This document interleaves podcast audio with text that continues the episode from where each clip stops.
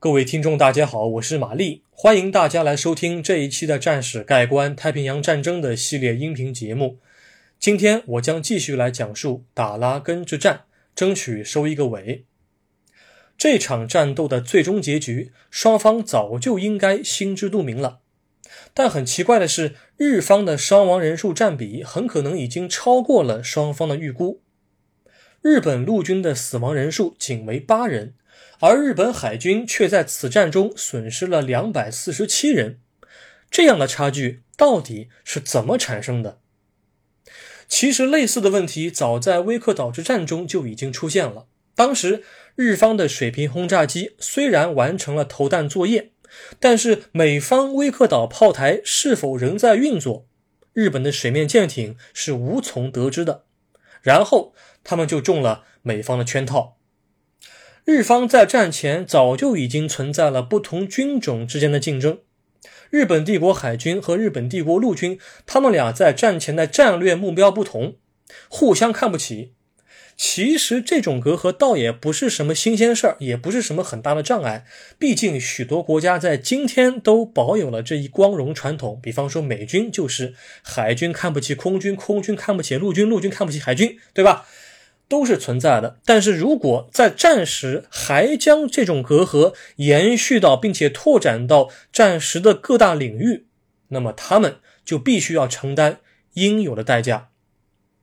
在德瓦尔中校投降的时候，远在丛林深处的何方炮台却并没有那么老实，而日本海军舰艇也不顾坂口敬夫的劝导，他们径直的朝林加斯港驶去。这下。他们会碰到硬茬子了。好，我们现在来开始进入今天的正文部分。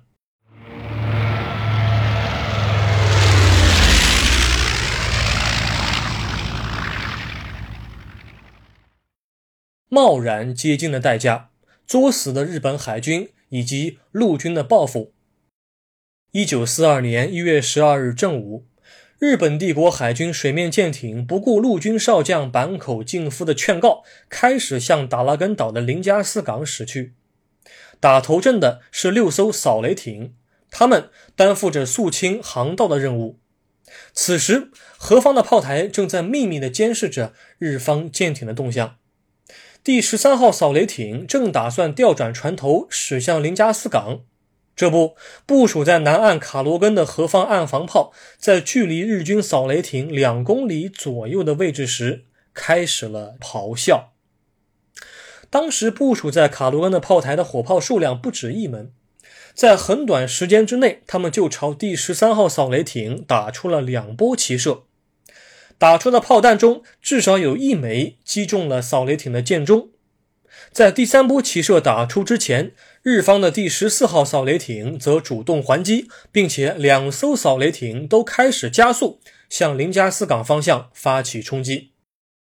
何方的炮台并没有因此而打乱自己的节奏，他们还是有条不紊地进行瞄准和射击。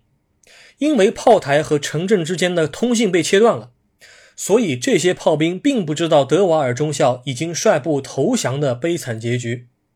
在获得更多的情报之前，他们还是会发挥余热啊，有多少日军就打多少。他们在击中了第十三号扫雷艇两次之后，又打出了另外一枚炮弹，并击中了该艇的舰桥附近。接着，这艘扫雷艇就开始左倾，并且艇舵也出现了故障，它的速度就开始慢下来了。这眼看着第十三号扫雷艇已经放慢了脚步。于是，何方的炮台便开始更换目标，把注意力放在了第十四号艇身上。不一会儿，第十四号扫雷艇的舰桥、舰中和舰尾相继中弹，并有一枚何方炮弹引爆了扫雷艇后方桅杆的深水炸弹，爆炸还同时摧毁了该艇的舰尾主炮。好家伙呀！既然扫雷艇怎么机动都躲避不了何方的炮击。那么日方便开始放弃前往林加斯港，向卡罗根炮台发起了冲击。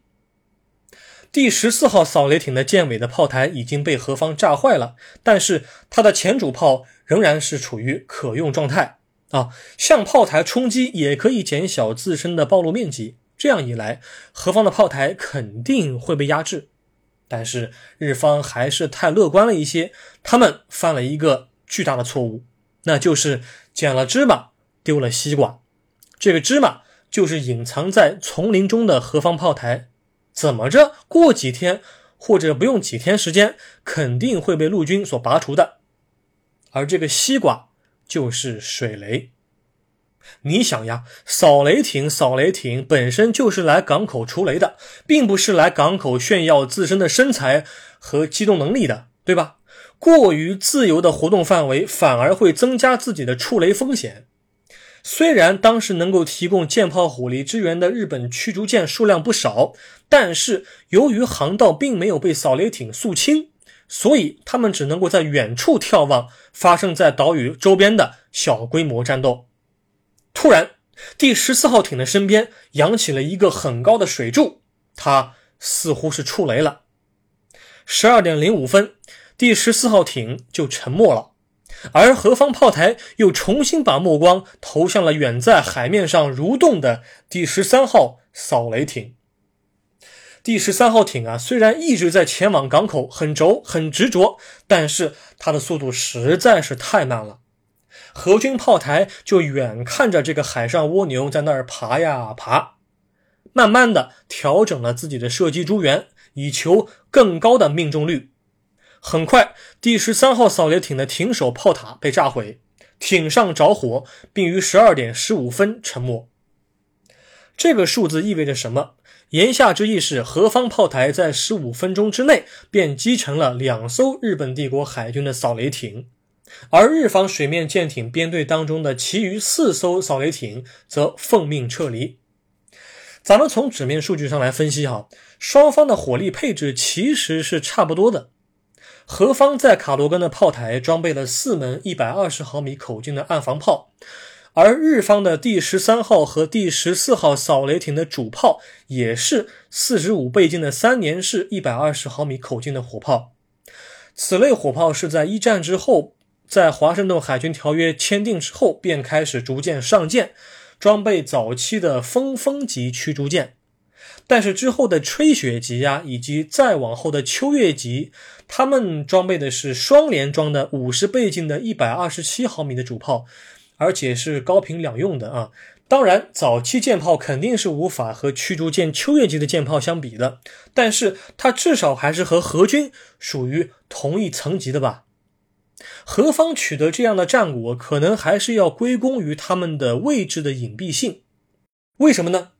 咱们从部分图片分析得知，何方当时并不具备坚固的炮座，而是火炮阵地上端的植被伪装做得很好。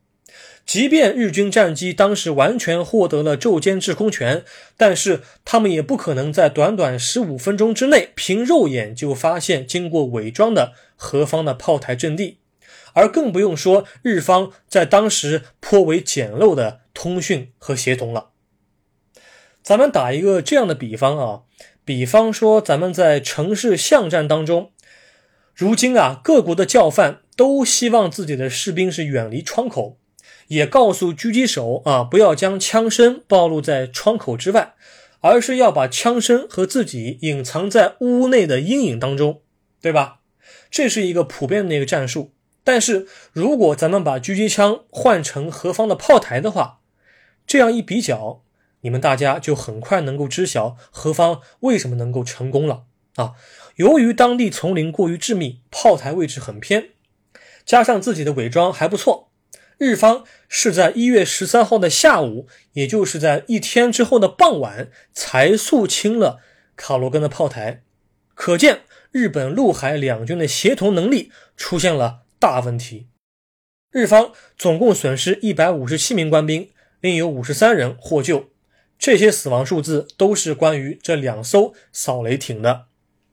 除了何方的炮台和炮兵的精准射击之外，立大功的也有何方的水雷。布雷舰奥兰治亲王号本应该受到嘉奖，但是他却在前一天晚上临阵脱逃了。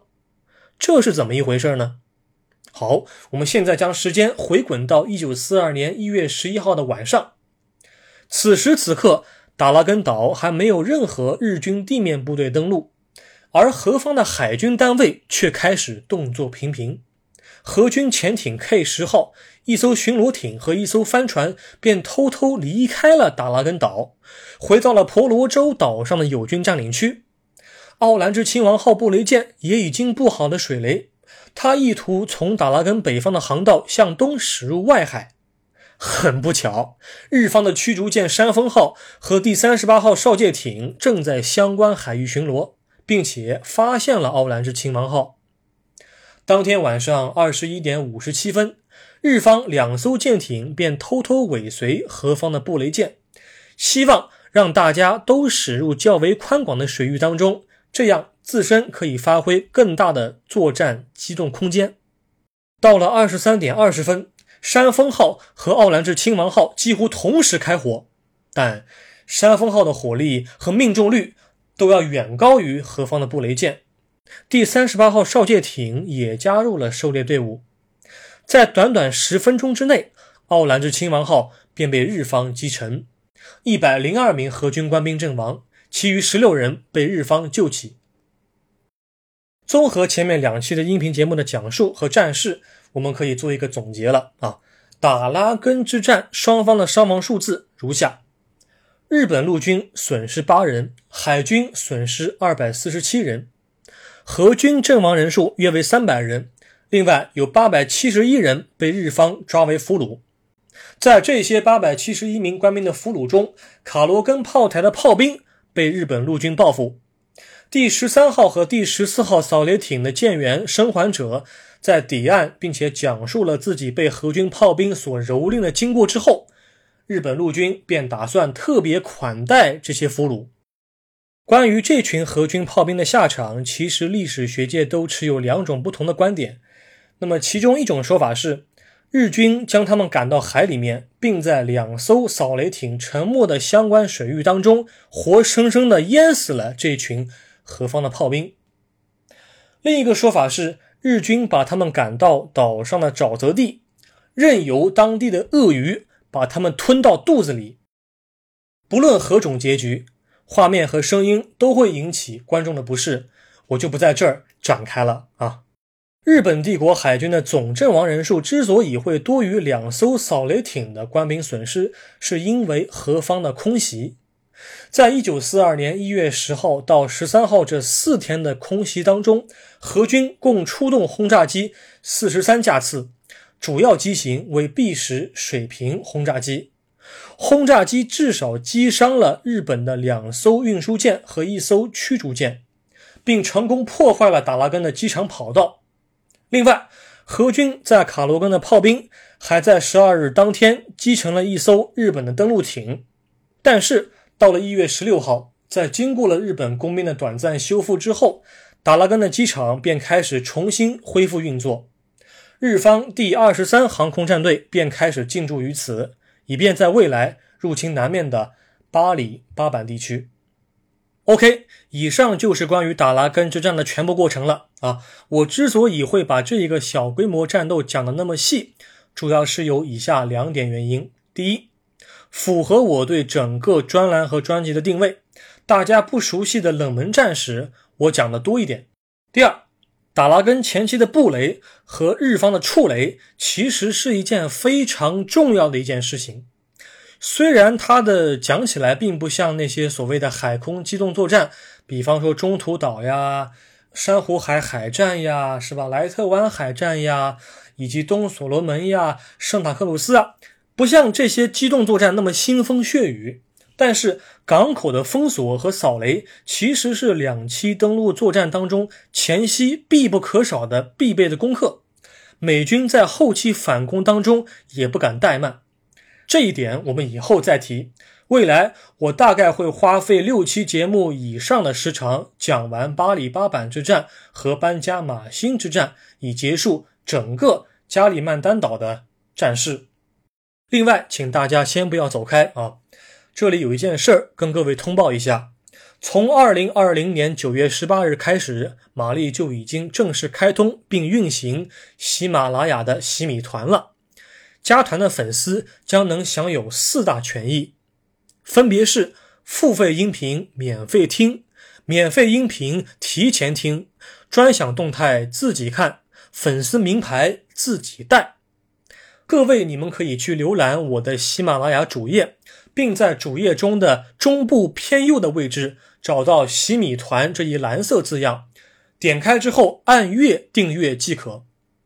价格还是很公道的哈，比平台推荐的默认的价格还要再低百分之三十左右啊！我也会在西米团中发布大量的历史常识，并且集成我多个平台的免费文章和视频链接。现在加入就能够及时享受权益了啊！玛丽同时也感谢大伙的支持，我将会继续制作高质量的音频节目，以完善历史的叙述。我们下一期再会。